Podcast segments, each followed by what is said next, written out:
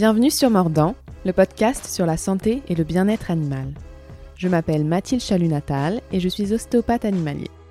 Passionnée par mon métier, j'avais envie d'aller plus loin dans la connaissance du vivant et c'est ainsi que j'ai décidé de partir à la rencontre des acteurs de la santé animale.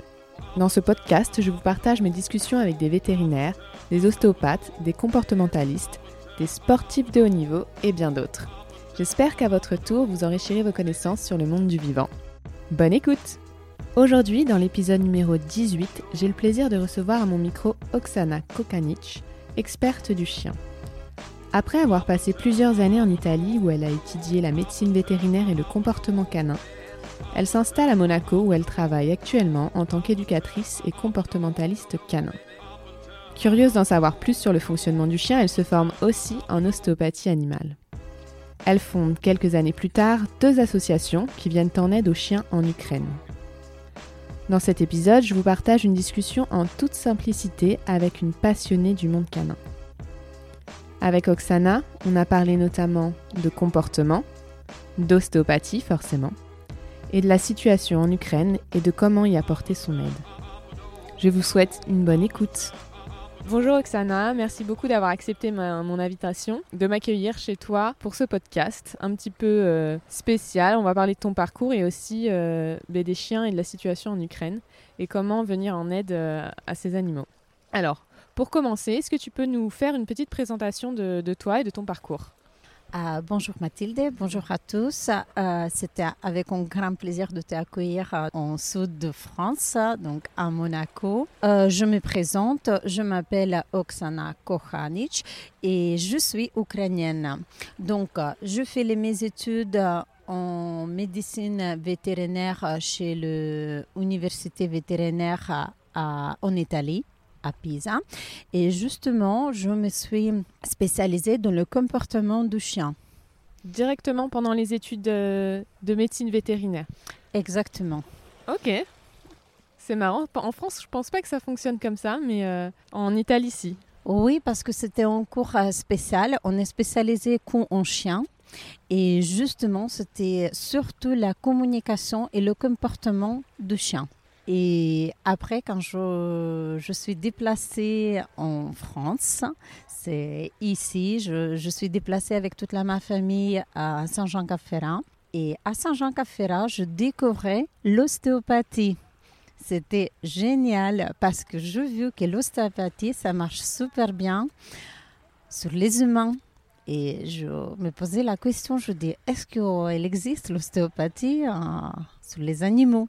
C'est venu de toi cette question ah oui, parce que c'était très intéressant. J'étais euh, très bien surpris qu'on peut soigner des choses seulement avec les mains, pas avec euh, les médicaments. Donc, et ça, c'était super intéressant pour moi parce que très importante euh, de soigner un chien, mais sans beaucoup de médicaments, parce qu'aujourd'hui, les vétos, ils ont beaucoup d'anti-inflammatoires, par exemple. Et là, je vu que c'est deux, trois séances et on peut résoudre un problème. C'était génial pour moi. Tu l'as vécu sur toi ou tu l'as vu sur un animal? Alors, j'ai vu sur moi. D'accord. j'ai testé sur moi d'abord. Il n'y a rien de mieux pour comprendre, je pense. Exactement. Et après, j'ai parlé avec euh, l'ostéopathe qui, en fait, elle m'a fait découvrir euh, l'ostéopathie. Il s'appelle euh, Léon Anthony. Et lui, il m'a parlé qu'il a aussi ostéopathie pour les animaux. Et surtout, qu'on peut exercer sur le chien, sur les chats, sur les chevals. Et justement, là, je dis, oh là là, c'est génial. Et je commençais de découvrir et je commençais de chercher en école où je pouvais faire avec mes études, justement, où je pouvais accéder pour faire euh, cette étude en ostéopathe. En ostéopathie. Et du coup, tu as choisi euh, l'IFOREX, c'est ça, qui était en région parisienne. C'est ça. Je choisi Forec.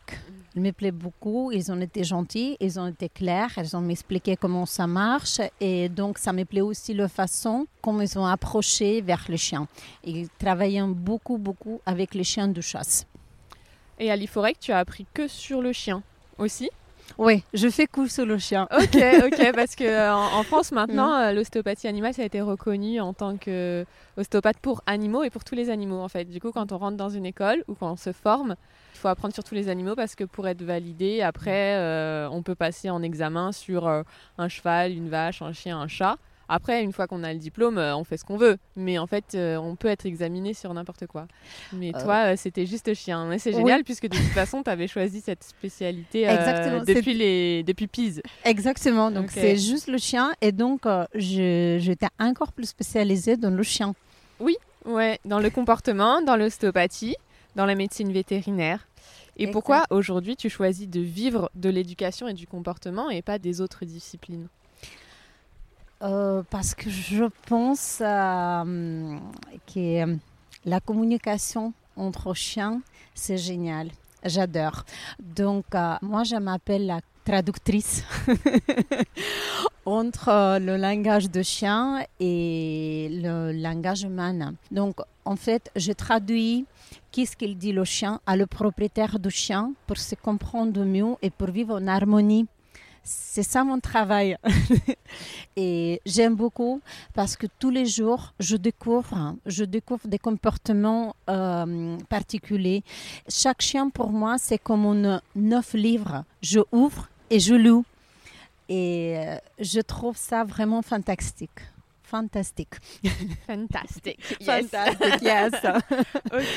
Qu'est-ce qu'elle t'a appris, l'ostéopathie, euh, dans ton quotidien? À l'ostéopathie, elle m'a appris que je peux communiquer avec le corps. C'est ça, c'est euh, vraiment, vraiment euh, bizarre pour moi parce que je ne savais pas. ok? Et quand je commençais à apprendre l'ostéopathie et quand je compris que je peux communiquer avec le, avec le corps du chien, et euh, De ton corps à son corps, finalement. Exactement, voilà, c'est ça. Donc, euh, Via le toucher. Mm. Oui, et sentir en fait euh, tout ce qui se passe dans le corps. Et mm, ça me plaît beaucoup ça, mais après vraiment d'écouter. Oui. Pas seulement écouter quand quelqu'un il parle, ok, mais écouter vraiment différemment avec le corps. Mm. Sentir et de comprendre qu'est-ce qu'il y a au chien. Bah, tu le faisais déjà avec l'éducation, euh, avec l'écoute, euh, avec les yeux finalement, avec le regard et l'observation du comportement du chien. C'est une sorte d'écoute aussi. oui, c'est vrai. Mais avec l'ostéopathie, j'ai approfondi beaucoup. Est-ce que tu peux nous parler de tes associations et à quel moment tu les as fondées? Ah, c'est une belle question. J'aime beaucoup. Euh, la première association, je fondée à Monaco en 2016. Elle s'appelle Educdox Monaco et c'est en fait l'association qui aide beaucoup les chiens réfugiés en Ukraine. En 2019, j'ai fondé d'autres associations. C'était la première filiale de Educdox Monaco en Ukraine et ça s'appelle Educdox l'Ukraine. Aujourd'hui, Educdox l'Ukraine, il travaille beaucoup, il aide beaucoup les chiens réfugiés et dans le moment de guerre, justement, il aide beaucoup. Pas seulement au niveau de nourriture, parce qu'on achète des croquettes, même en Ukraine, on achète des croquettes, on donne des croquettes, mais aussi on est continué de notre projet.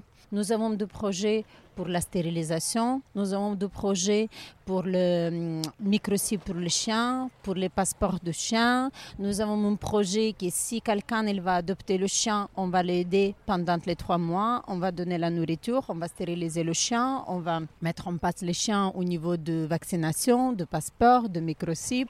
Donc, euh, et nous, nous avons aussi un projet qui suivi pendant l'adoption d'un chien. Voilà. Mais aujourd'hui, justement, toutes les notre forces, ils ont directionné par la nourriture pour nourrir les chiens réfugiés. Oui, c'est ce que j'allais demander. Comment euh, ces associations viennent-elles en aide aux chiens en refuge euh, en Ukraine? Par quels moyens?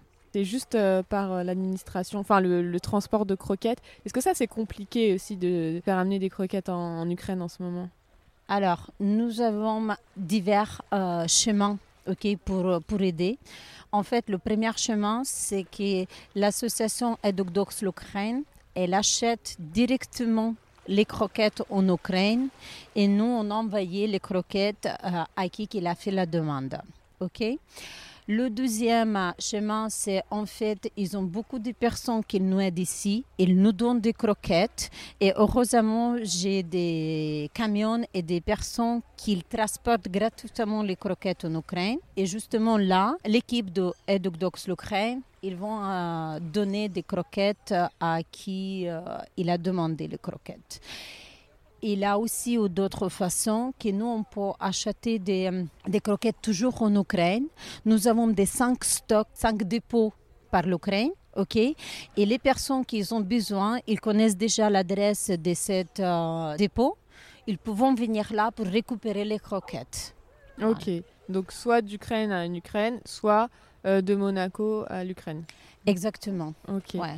Et soit on est au- aussi une grande donation par la Hills, qui la Hills, elle nous donnait 40 tonnes de croquettes. Ça, c'était aussi, euh, c'était génial, franchement, parce La que marque Hills vous a offert Hills. 40 tonnes de croquettes. Exactement, voilà. Et là, on est toujours en continuation de trouver les marques qu'ils peuvent nous offrir euh, et donner des croquettes. Voilà. Et là, c'est nous qui on est occupés pour la distribution en Ukraine.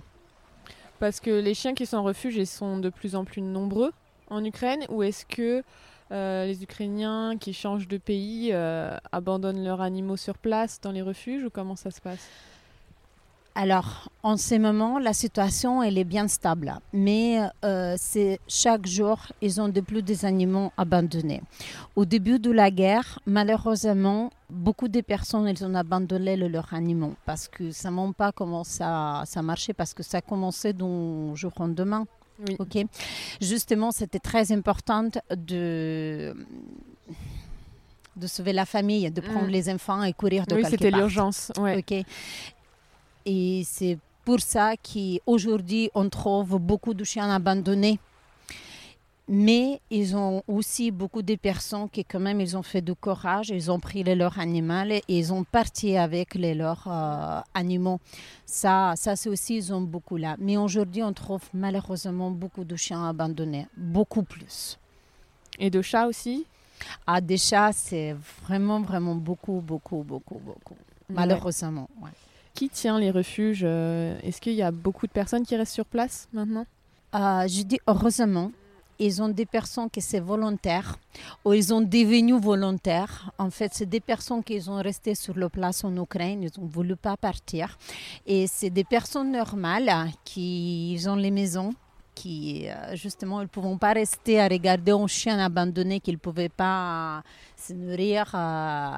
Ils ont pris les chiens. Donc aujourd'hui, on trouve vraiment beaucoup de petits euh, euh, refuges privés, on va dire, euh, Des qui ont beaucoup de soutien. Ah ouais. Des refuges improvisés aussi un petit peu dans, dans les maisons avec les jardins, c'est ça? Exactement, Ouais. exactement. C'est ça exactement que tu as dit. Dans les jardins, beaucoup de personnes, ils ont pris des chiens qui ils ont été abandonnés. Et est-ce que c'est possible euh, d'adopter des chiens d'Ukraine en ce moment? En ce moment, c'est un peu compliqué parce que c'est compliqué le transport. Parce que le transport d'aide humanitaire, ça prend beaucoup de temps, beaucoup de place. Ils ont beaucoup d'aide humanitaire qui en ce moment qui voyagent. Justement là, il faut avoir une euh, voiture adaptée pour transporter les animaux. Il y a seulement une association allemande qui il fais- faisait ça au début de la guerre, mais en ce moment, je sais qu'ils font plus. Bah, J'avais lu quelques articles et par exemple, il y a PETA Allemagne, l'ONG euh, qui vient en aide aux, aux animaux, aux droits des animaux, qui s'occupe de rapatrier en fait des, des chiens et des animaux, et des chats d'ailleurs, des animaux de- d'Ukraine euh, dans les pays euh, frontaliers, que ça peut être Pologne, Roumanie, Hongrie. Donc peut-être que si on veut adopter un chien rescapé de la guerre, peut-être aller adopter dans les refuges de ces pays-là plutôt quand... oui, par exemple, en Pologne, ils ont beaucoup. Ils ont beaucoup rentré les chiens ukrainiens. Et parce que nous aussi, euh, au début, on a trouvé des voitures qui sont parties euh, avec les notre chiens pour, en Pologne. ok? Et ils ont beaucoup de chiens en Roumanie. Il était ma collègue euh, qui est là aussi une grande association, elle s'appelle Sara Turetti, qui est venue sur le place, justement sur la frontière, qui l'a aidé beaucoup. Et elle aussi, elle a essayé de transporter beaucoup des animaux en Roumanie pour les soigner. Mais nous, malheureusement, on n'est pas encore organisé parce que vraiment, là, il faut. Euh, L'urgence, c'est de, de, les nourrir, c'est ça? Urgence en ce moment, oui, de les nourrir. Vacciner, nourrir. Et... Oui, les premiers soins vétérinaires, c'est ça? Exactement. Exactement. Et ton association, elle travaille avec des vétérinaires? Euh, nous avons des vétérinaires qui sont en Ukraine, qui l'aident beaucoup, justement, dans la stérilisation. Oui. Beaucoup dans la stérilisation, ils font partie de ce projet-là. L'association Docs Monaco aussi, elle travaille avec les vétos qui sont ici sur la côte d'Azur. Nous avons aussi un projet en fait, euh, de Educdox Monaco qui est pour les chiens réfugiés, qui quand un chien réfugié, ils viennent ici, justement, nous on est aide de le mettre en place, le chien ici, le papier, euh, si c'est besoin de nourriture. Et du coup, en ce moment, ça c'est un peu mis euh, sur pause, puisqu'il n'y a plus beaucoup de chiens qui arrivent à, à venir jusqu'à Monaco. En ce moment, c'est moins de chiens. Ok. Ouais. Comment nous, euh, petits Français euh, en France, peut-on venir en aide à ces associations à tes associations et surtout comment on peut venir aussi en aide en, général à l'Ukraine et aux animaux euh, d'Ukraine? Déjà, le premier aide, c'est en fait informatique. Il faut passer des informations, il faut parler de nous. C'est très important pour nous. Et euh, après, vous pouvez faire aussi de votre donation si vous voulez. Il a une page euh, sociale sur Instagram, par exemple, c'est educdocs.org. Vous pouvez le trouver et ils ont tous les moyens pour faire une donation. Après, si vous voulez, vous pouvez aussi euh, faire des hum, donations avec le croquette ici de notre euh, coin parce qu'on va les récupérer et justement on va les envoyer en Ukraine. Pour l'instant, c'est ça. Par exemple, on peut faire un échange professionnel, ok, comme nous avons fait avec toi aujourd'hui. Donc, euh, tu as donné la, ta professionnalité, qui c'est l'ostéopathie, tu, tu, as fait l'ostéopathie pour les chiens et tout ce qui est rentré dedans aujourd'hui, donc ça va partir euh, pour la donation en, Ukraine. oui. Yes. pour les chiens ukrainiens. Et c'est où je t'ai remercié vraiment de tout cœur, de mon cœur mm. et de toutes les pattes. Euh, ukrainienne. Ouais, bah, c'est avec plaisir. Hein. Pour faire cette émission, ce numéro, je me suis renseignée un petit peu, j'ai lu les articles et, et ouais, ça, ça monte en émotion. Donc, euh, si je peux aider, euh, c'est avec grand plaisir. Et je voulais aussi parler euh, sur une note un petit peu plus positive pour essayer de comprendre aussi un peu mieux ce pays qu'est l'Ukraine, qu'on ne connaît pas trop en France, je trouve. Bah, est-ce que tu peux parler de la relation des Ukrainiens avec les animaux et avec les animaux de compagnie? La relation, en général, la relation, euh, les Ukrainiens avec les animaux, ils sont très sensibles. Ils aiment beaucoup des animaux et c'est vrai, comme je te dis, ils ont beaucoup de personnes qui, n'importe quelle façon, ils sont partis avec leurs animaux. Donc, euh, ils ont fait beaucoup, beaucoup de sacrifices pour euh, partir d'Ukraine dans le moment de, de guerre. Et je trouve que quand même, les Ukrainiens, ils ont bien parce qu'ils aiment les leurs animaux. ok? Ils les respectent, c'est très important. L'aimer et respecter, c'est euh, deux sentiments différents. Okay? Et je pense que respecter euh, les nécessités des animaux, c'est très, très important. Et je pense que quand même, la relation entre euh, et les animaux, ça va améliorer ça va améliorer beaucoup. Parce qu'aujourd'hui, ils ont beaucoup de volontaires qui font un travail qui est vraiment, je ne peux pas même faire la description parce que c'est les gens qui vont dans les zones rouges, dans les zones de faux pour nourrir les chiens qui les ont c'est caché. Voilà, donc, et ça, c'est vraiment chapeau. Oui, oui, ça devient des héros en fait. C'est incroyable. Comment tu vis, Oksana, euh, ce contraste entre euh, tes associations, venir en aide aux chiens qui sont dans les refuges ukrainiens, avec euh, ton parcours professionnel, le comportement et l'éducation des chiens à Monaco. Il y, a, un contraste quand même entre ces deux mondes. Comment tu le vis au quotidien? Alors, je te fais un petit exemple parce que c'est une bonne question, je trouve. Euh, je suis comme une Robin Hood, tu sais? Donc, euh, je travaille, ok? Et justement, tu qu'est-ce que je travaille là, qu'est-ce que je gagne là? Je peux aider à le chien réfugié en Ukraine. Donc, je vis super bien parce que j'ai une possibilité pour aider. Et euh, ça, je trouve très, très, très positif. Ouais, très bonne, très bonne réponse. je m'attendais pas à ça. Mais euh, bah oui, du coup, ouais. Tu peux pas euh, partir sur euh, parfois des ondes négatives en te disant oh là là, ces petits chiens, ils ont de la chance, ils sont gâtés par rapport à, ces chiens-là en Ukraine. Non, parce que ces chiens-là, elle met, elle met dans la chance de sauver d'autres chiens. Bah oui, bien sûr. Et pas peut-être une seule. oui. un chien pour aider plusieurs chiens. C'est justement que dans le comportement, euh, quand je travaille, je retourne un peu sur le professionnel. Quand je travaille dans ce comportement, là, comme je te dis, il faut que le chien, le chien, il doit être gâté. Tu sais, parce que là, sa vie, il n'est pas trop longue. Hein. Donc, c'est juste vraiment 15 euh, ans, c'est tout. Donc, je pense que le chien, il doit être gâté mais il doit avoir des limites. Tu vois, il a raison. Donc, euh, il est d'accord avec moi, il doit être gâté. c'est Sani, le Golden, qui nous, écoute. Ouais, c'est en plus son chien adopté. Voilà. Est-ce que tu peux nous parler de tes chiens aussi? Ah oui, j'aime beaucoup les mes chiens. Je les respecte beaucoup, mais j'éduque aussi beaucoup. Donc, euh, j'ai beaucoup de règles pour les chiens. C'est des limites et ils ont des règles que je ne passe jamais. Par exemple, si je dis je te donne rien de la table, je te donne rien de la table. ok? Même si tu me demandes, mais je te donne rien.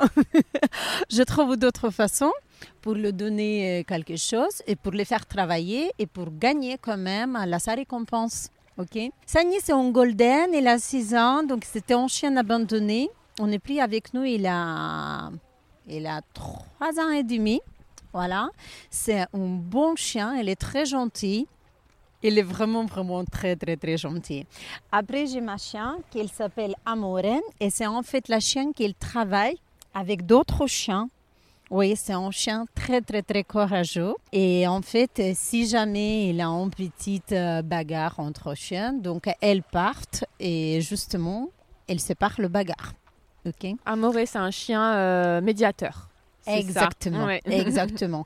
Et après, elle travaille avec les chiots. Elle aime beaucoup de, de les chiots.